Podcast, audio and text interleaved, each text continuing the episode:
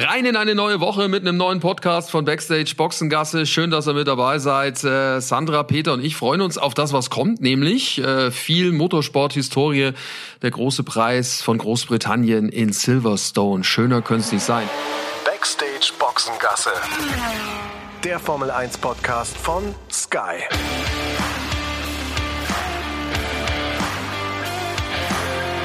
Mit Sascha Roos, Peter Hardenacke und Sandra Baumgartner.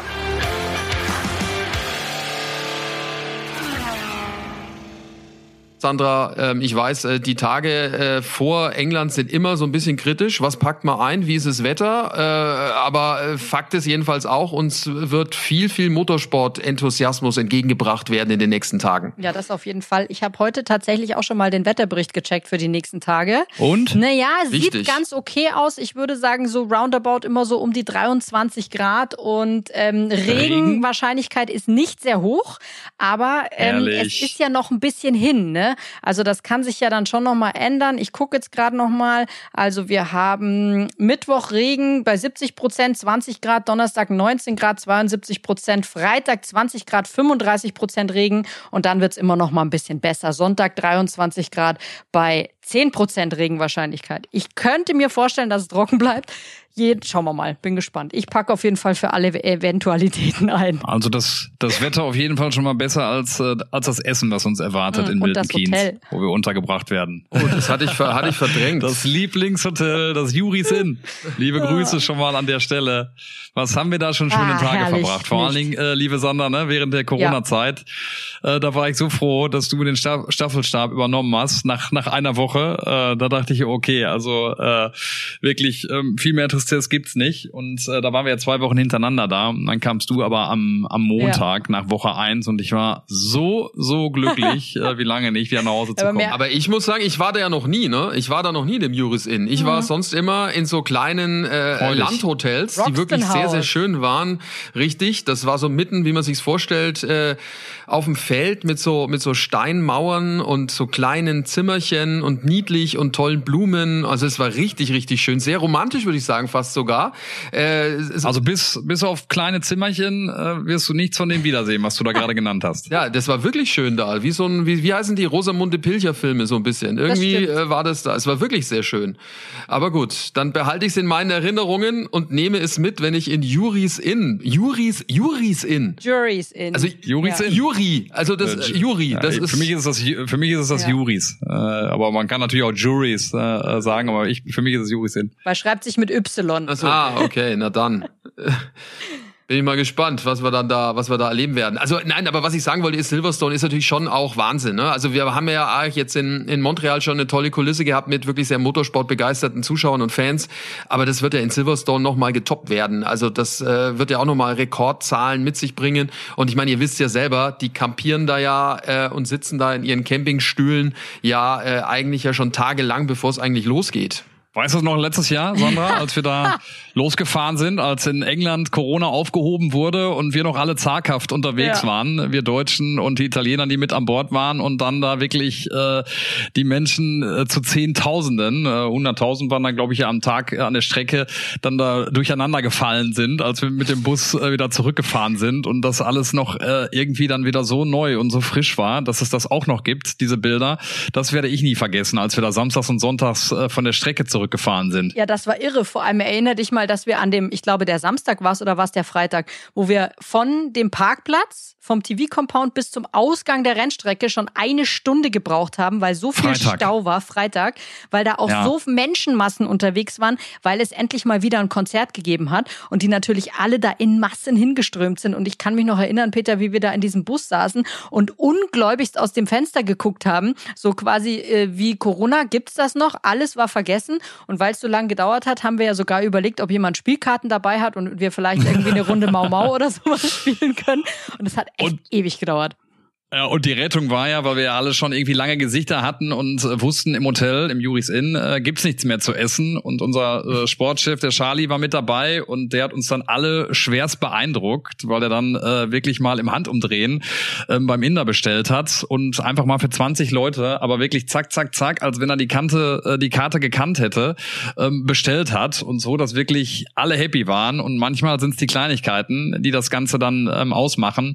Und dann kamen wir abends spät an im Juris Inn und haben dann noch äh, wirklich ähm, fürstlich gespeist, äh, weil, weil der Charlie da wirklich äh, einen Volltreffer gelandet hat mit den, mit den indischen Bestellungen und wir da alle happy dann zusammensaßen, noch zu später Stunde. Und es war das Wochenende auch, Sander, glaube ich, wo es den Sprint gab, also eh alles sehr, sehr vollgepackt war. Ähm, ähm, äh, und vielleicht, ich bin mir nicht mehr ganz sicher, ob es der Freitag oder Samstag war, aber ähm, ja, wir haben immer sehr lange gebraucht auf jeden Fall ja. zur Strecke und zurück. Also dann ist dann ist klar, äh, wir müssen ein paar Dinge mitnehmen. Äh, wir nehmen Spielkarten mit, Schafkopfkarten nehmen wir mit, dann äh, mhm. äh, E-Roller sollten wir mitnehmen dann offensichtlich und den, den Charlie Klaassen packen wir auch noch ein. Dann ist ja eigentlich alles okay. Dann kann uns ja auch Juri Juri mit seinem Innen nix anhaben.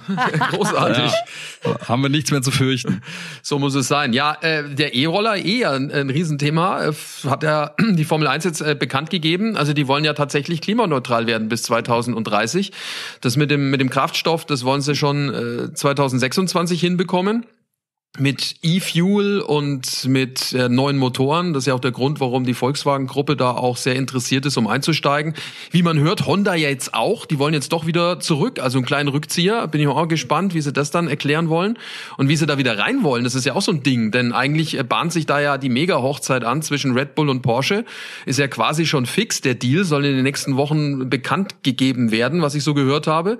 Und dann wäre Honda raus oder drin oder heißt dann das Team Red Bull, Honda, Porsche. Porsche oder was ist da der ja, Plan? Oder Honda macht dann eigenes Werksteam, kann ja auch sein. Ja, kann Vielleicht auch sein. finden die dieses Konzept jetzt, was die Formel 1 da aufgestellt hat, eben auch mit diesem langfristigen Blick ähm, auf die Nachhaltigkeit so interessant und so spannend, dass sie vielleicht sogar überlegen, wieder ein eigenes Werksteam zu machen. Ja, und dann gibt's ja noch einen Motorenhersteller. Das Thema ist natürlich, ne? das Thema ist natürlich schon, schon interessant, ne? Auch dass ja. die Formel 1 da dann auf Worte auch dann Taten äh, folgen lässt, ne? bis 2030. Ähm, das klingt ja dann immer sehr ambitioniert, aber wenn man die Zahlen auch mal liest, ne, was äh, die Formel 1 so als, als äh, Fußabdruck dann so hinterlässt, auch im Vergleich zu anderen Sportarten, finde ich, dann staunt man ja, staunt man ja schon. Ne? Hab jetzt nochmal eine Zahl gelesen, ich glaube bei Automotorsport war es ähm, 256 Tonnen CO2 ähm, Ausstoß pro, pro Saison. Und wenn du das dann mal vergleichst mit einer Fußball-WM, zum Beispiel der in Russland 2018, da waren es äh, zwei Millionen Tonnen, also ähm, achtmal äh, so viel äh, im Vergleich äh, bei, bei so einem Fußballturnier. Klar, da ist natürlich auch das, das Reiseaufkommen ähm, nochmal größer und das ist natürlich auch alle vier Jahre nur, aber das fand ich schon erstaunlich. Was du gerade sagst, Sascha, auch mit dem äh, großen Ziel 2026 dann eben auch einen anderen Kraftstoff zu haben, E-Fuel oder Biofuel. Ich glaube, da ist äh, die, äh, die Klarheit ja noch nicht ganz so da. Das entwickelt man ja dann auch zusammen mit den, äh, mit den Teams und ich glaube auch Aramco ist mit beteiligt, aber das klingt ja schon alles ganz gut, ne? Und auch, dass sie insgesamt dann runterfahren. Ich habe jetzt auch noch einen Podcast gehört mit Ola Kalenius von, von Daimler.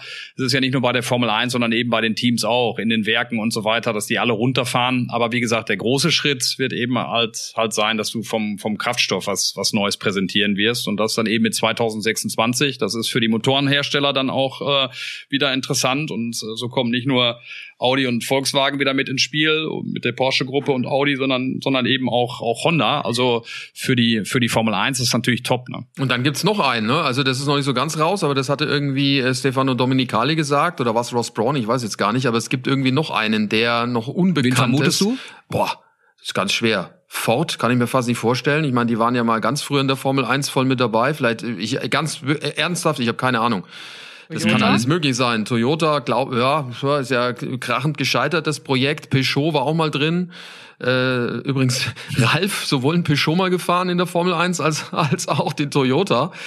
Äh, ja, keine Ahnung. Also hochspannend, äh, was da passiert und äh, wie das dann da weitergehen wird. Ich bin echt auch voll interessiert, äh, wenn wir dann in Milton Keynes sind. Äh, da ist ja dann auch Juris Inn oder ne, Juri und sein Inn. Äh, der, da ist ja auch die Fabrik von, von Red Bull und weil du es gerade gesagt hast, mit CO2-neutral, die haben ja auch ähm, jetzt schon, soweit ich das weiß, einen Komplex, der absolut CO2-neutral ist dort äh, in Milton Keynes. Also das ist schon auch ein Vorreiterteam, was das anbelangt. Ja, definitiv. Und die anderen Teams, wie gesagt, ziehen nach. Ne? Auch ähm, Mercedes macht große Schritte ähm, auf dem Weg. Ähm, sie haben alle ambitionierte Ziele. Ich meine, letztendlich bei uns ja auch. Äh, wenn du jetzt mal darauf schaust, äh, wie sich auch unser Bewusstsein geändert hat, ne? kein, kein Plastik mehr zu benutzen, ähm, ob es äh, bei, bei Wasserverbrauch ist, hat mittlerweile jeder seine, seine Sky-Trinkflasche, die benutzt wird, äh, wo wir dann Wasser einfüllen.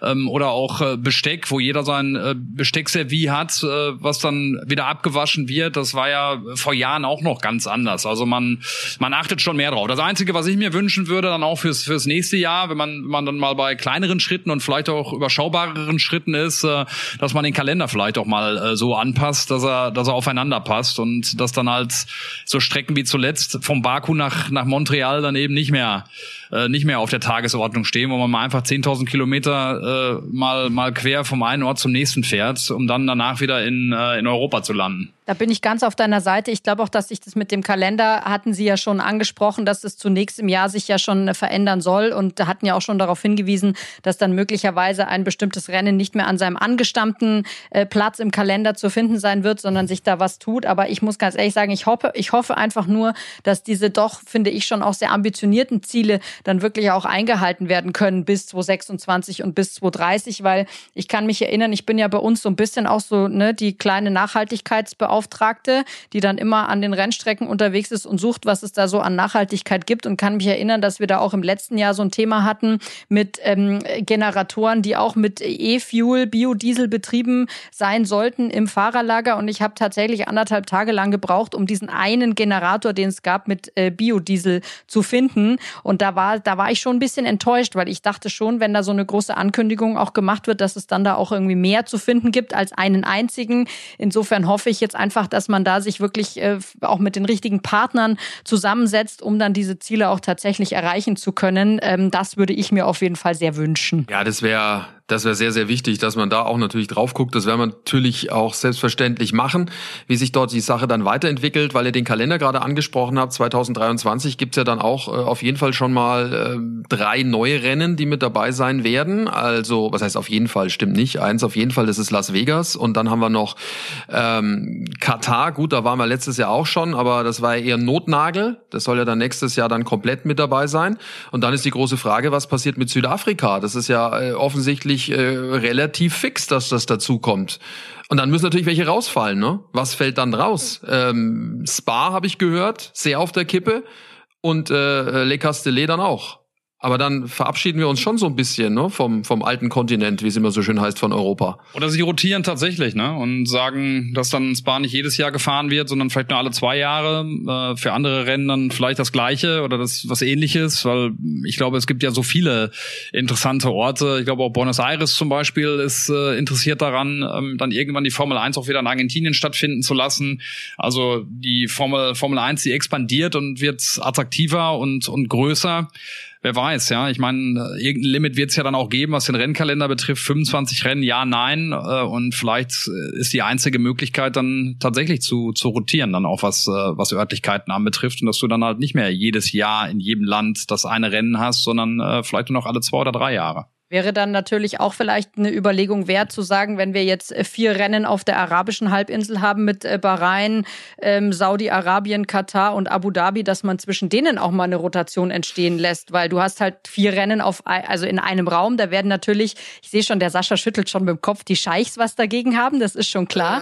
Äh, ich glaube auch der also, Geldbeutel, der Geldbeutel ja, der Teams und der Formel 1 hat da was dagegen, weil am Ende des Tages äh, muss man jetzt ja auch kein Geheimnis drum machen, sind diese vier, äh, vier äh, Rennen Rennstrecken und äh, die jeweiligen Länder dann auch diejenigen, die den großen Anteil dann auch zahlen. Ne? Ich meine, die genauen Zahlen weiß man nicht, aber ich glaube, wir sind da schon so jenseits der 60, 70 Millionen pro Strecke, also naja. was so durchgesickert ist. Ne? Also ich glaube, dass man darauf nicht verzichten kann, äh, auf, äh, aus wirtschaftlicher, wirtschaftlicher Sicht. Leider. In dem Fall, ja, weil dadurch natürlich. Wird aber auch spannend sehen. Ja, ja. Wird auch spannend zu sehen sein, ne? wie sie sich da, wie sie sich da aufstellen äh, werden, ne? Und bis da dann mal Klarheit ist. Ich bin gespannt auch, wie gesagt, allein jetzt im nächsten Jahr, wie der, wie der Rennkalender aussieht.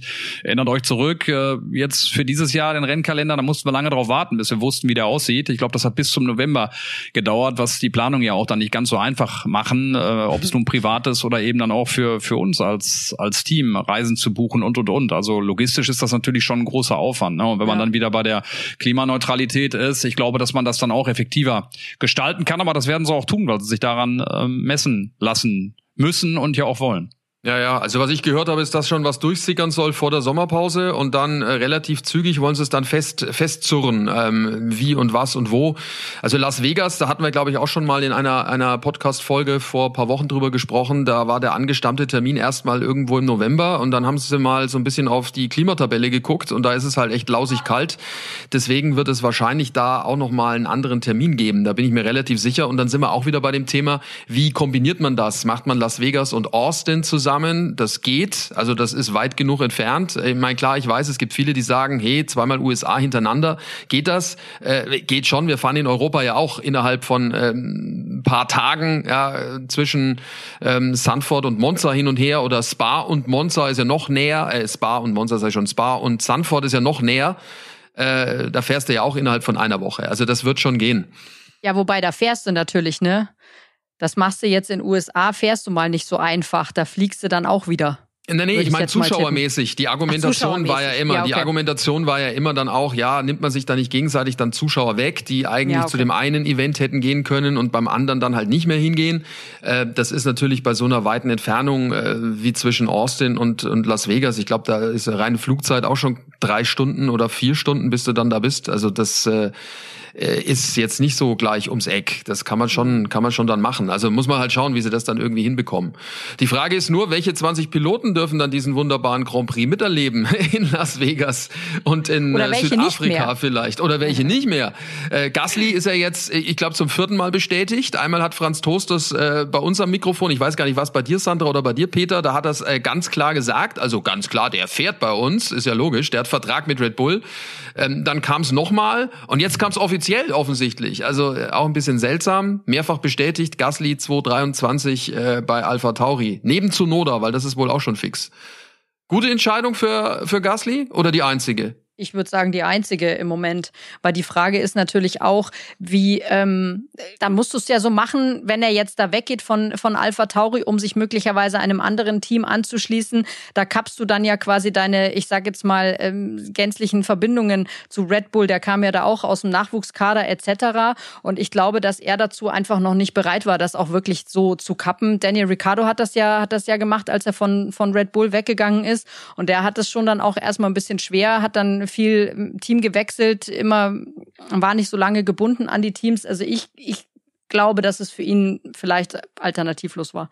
Ja, ich, die Frage ist immer, welche, welche Alternative er dann tatsächlich auch hat, jetzt auch ähm, kurzfristig gesehen. Spannend würde ich ja wirklich finden, er als Franzose dann auch bei, bei Alpine äh, dann unterzukommen. Wäre eine spannende Paarung, finde ich, wenn du Alonso hättest und so ein Pierre Gasly. Esteban Ocon ist ja wirklich ein sehr netter Kerl, aber ich finde ihn so ein bisschen profillos nach wie vor, obwohl er ja auch eine, eine sehr ordentliche Saison fährt. Das würde ich noch ganz spannend finden, wenn er den Move macht. Dann hast du natürlich bei Alpine auch noch den Piastri, der dahinter hängt, wo man natürlich auch noch nicht genau weiß. Äh, viele Gerüchte, was mit Alonso, Aston Martin, ja, nein, bleibt dabei Alpine. Also da ist ja auch noch irgendwie viel im, in Bewegung. Ähm, wahrscheinlich ist es für, für Pierre Gasly jetzt erstmal die beste Entscheidung Entscheidung. Ich meine, nachdem äh, bekannt wurde, dass Perez bei Red Bull bleibt, ähm, ich glaube, da, da war er schon enttäuscht, weil er vielleicht insgeheim doch noch drauf gehofft hat, dass was in die Richtung geht, dass er dann doch wieder zurückkommt zu Red Bull. Da gab es viele Gespräche dann auch an dem Wochenende mit, mit Helmut Marko. Also ich glaube schon, dass er sich überlegt hat, aber wahrscheinlich jetzt gerade, was Sander auch gesagt hat, dass jetzt erstmal die, die beste Alternative ist, ein Jahr zu bleiben, seine Leistung dann auch wieder zu, zu, äh, ja, zu stabilisieren und, und abzurufen und dann mal zu gucken, was im, was im nächsten Jahr dann irgendwie geht. Aber die Frage ist ja wirklich, ob ein ganz großer Move nochmal äh, äh, möglich auch ist. Mercedes, Fragezeichen, wenn Hamilton aufhört, ist das denkbar? Ist das spannend für Mercedes, Pierre Gasly ähm, unter Vertrag zu nehmen? Also da bin ich auch wirklich mal sehr, sehr gespannt. Alp Alpine könnte ich mir am ehesten vorstellen. Du, Sascha? Es sind am Ende zwei große Pfropfen, die die Cockpits versperren momentan. Und äh, das ist zum einen sind zwei große alte Pfropfen. Und zum einen ist es der Alonso und zum anderen der Vettel. Weil äh, jetzt stell dir vor, das Cockpit bei Alpine wird frei. Ich meine, klar, der hat eigentlich keine Anstalten gemacht, dass er geht, Alonso. Ich glaube auch nicht, dass er geht. Ich glaube auch, dass er weiterfährt. Aber es ist noch nicht bestätigt.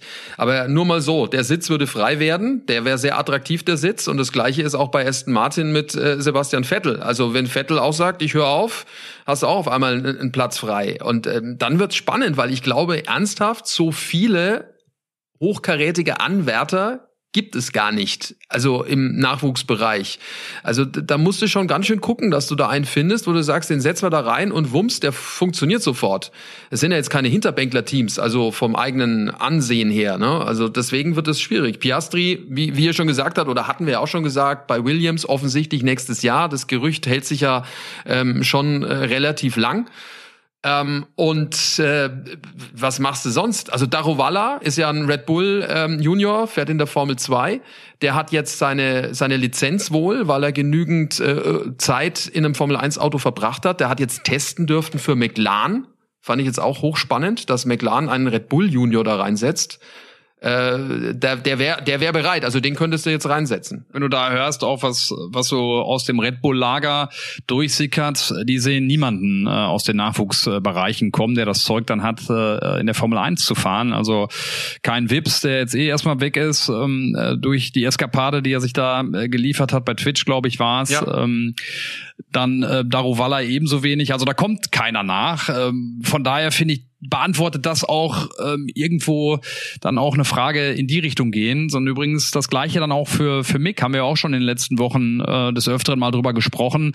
Ich glaube einfach was was dem Mick seine Zukunft in der Formel 1 jetzt gerade auch sichert, äh, neben dem Talent, was er hat und ich äh, bin eh überzeugt davon, dass er sich da durchsetzen wird, aber trotzdem gibt's ja da auch das ein oder andere Fragezeichen. Bei Ferrari ist es äh, ist es ja ähnlich, ja? Ich meine, auch da kommt jetzt keiner nach, wo du sagen würdest, okay, das macht Sinn, den Mick zu ersetzen beim Haas-Team ähm, und, äh, und dann, keine Ahnung, Schwarzmann da reinzusetzen oder den Arthur Leclerc. Ähm, ne? Und Ferrari hat nun Mitspracherecht auch bei Haas. Ich glaube, auch da ist es dann relativ einfach, da kommt nichts nach und ich glaube deswegen auch äh, der Mick dann weiter, weiter in der Formel 1 fahren wird, weil es äh, da auch gar keine Konkurrenz für ihn dann erstmal gibt. Aber vielleicht ist da, habe ich gerade drüber nachgedacht, eben auch dieser Move von, äh, von Gasly beziehungsweise auch von, von Alpha Tauri, das jetzt auch bekannt zu geben, vielleicht schon so ein kleiner Fingerzeig darauf, dass möglicherweise die beiden Altmeister mit Alonso und Vettel halt ähm, noch nicht bereit sind zu gehen, weil ich meine, die reden ja untereinander auch. Das ist ne?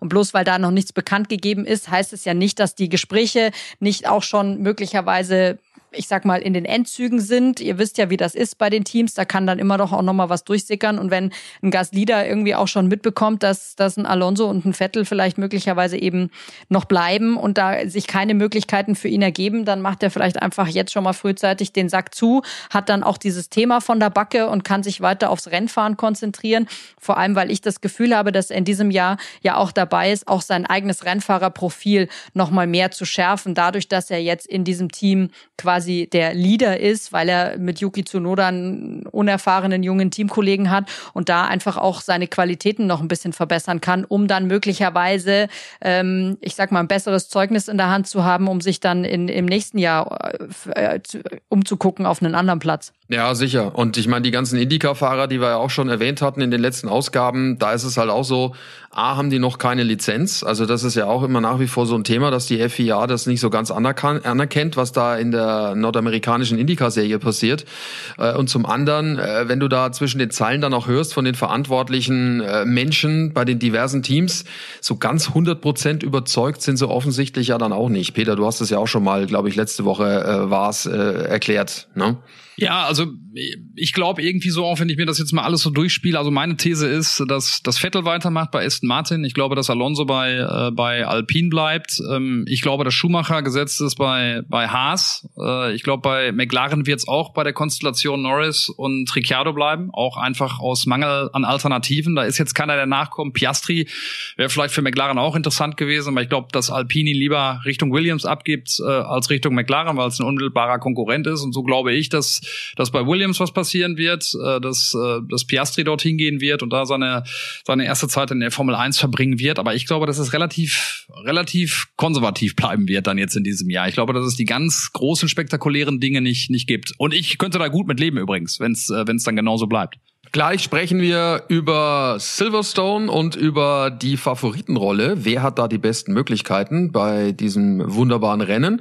Vorher gibt's aber für euch diese spannenden Informationen. Die komplette Formel 1 Saison 2022, die könnt ihr nämlich live und exklusiv äh, auf Sky erleben. Seid bei allen Formel 1 Rennen live und ohne Werbeunterbrechung mit dabei. Verpasst keine Momente des Trainings und des Qualifyings. Zusätzlich gibt's das gesamte Motorsportangebot von Sky mit allen Sessions der Formel 2, Formel 3, dem Porsche Supercup und der W Series ab diesem Jahr auch an allen 17 Rennen der IndyCar-Serie mit dazu. Erfahrt mehr auf dieser Website sky.de slash F1 Podcast. Dort findet ihr alle Infos zur Formel 1 auf Sky. Tja, einer der Klassiker steht auf dem Programm, Silverstone. Und äh, ja, das spricht sich schon so schön. Äh, Sandra, du hast, äh, ich glaube, letztes Jahr oder vor zwei Jahren war es, die ursprüngliche Aussprache von Silverstone mal äh, gebracht. Also selbst Engländer sagen Silverstone, aber die Urengländer sagen anders. Die sagen Silverstone. Also alles, was mit, mit Stone quasi in Englisch aufhört, da gibt's ja mehrere Städtename, spricht sich eigentlich nicht, wie wir sagen, Stone, sondern Stone. Und das, wenn man da auch mal bei unseren englischen Kollegen zuhört, die werden durch die Bank weg Silverstone sagen. Ja, Definitiv. So ich wurde dafür, ich. Ja. ja, ich wurde, ich wurde dafür von unseren Zuschauern teilweise auch schon gerügt, die dann gesagt haben, sprich das doch mal richtig aus, so wie das wirklich gehört, wo ich mir dachte, hm, naja, ich habe ja extra bei den englischen Kollegen gefragt, wie es ausgesprochen wird, aber egal. Äh, ich passe mich der Masse an, ich kann beides. Insofern äh, Sil Silverstone oder Silverstone ist mir egal. Wir haben geiles Rennen dort, das weiß ich jetzt schon. Tja, Peter, und wer hat die Nase vorn? Wer hat die Nase vorn? Also allein für die Weltmeisterschaft und für die Spannung in der Weltmeisterschaft würde ich mir einen Wunsch von einen Sieg von von Charles Leclerc wünschen. Ob die das äh, im im Kasten haben oder im, im Motor haben, ich weiß es nicht genau. Ich würde es mir wünschen. Ich sage jetzt mal einfach Charlie Claire im Sinne der Weltmeisterschaft. Ja. Was sagst du? Ja, naja, du, also pff, die haben sich ja schon auch verstärkt, was den Motor anbelangt. Das ist jetzt nichts Neues. Der hat ein neues Aggregat da bekommen in, in Kanada, hat alle Teile getauscht, was sehr clever war, weil er nämlich jetzt auch ein paar mehr Teile im Schrank hat. Also er hat mehr äh, getauscht, als er eigentlich hätte müssen vom Grad der, der Beschädigung her. Aber die haben gesagt, okay, ey, dann machen wir halt gleich alles. Dann haben wir mal unser Warnlager aufgefüllt für etwaige andere Probleme, die es dann möglicherweise noch äh, gibt im weiteren Saisonverlauf. Also das war eigentlich schon ganz clever. Ja, und der, der kleine Flügel funktioniert ja schon, das haben wir gesehen. Was ein bisschen Hoffnung gibt, ist natürlich schon auch die Art und Weise, wie äh, Carlos Sainz äh, fuhr. Das fand ich schon äh, spannend. Also der war nah dran. Übrigens, der ist auch nah dran an Nick Heidfeld. Habt ihr das gelesen die Tage?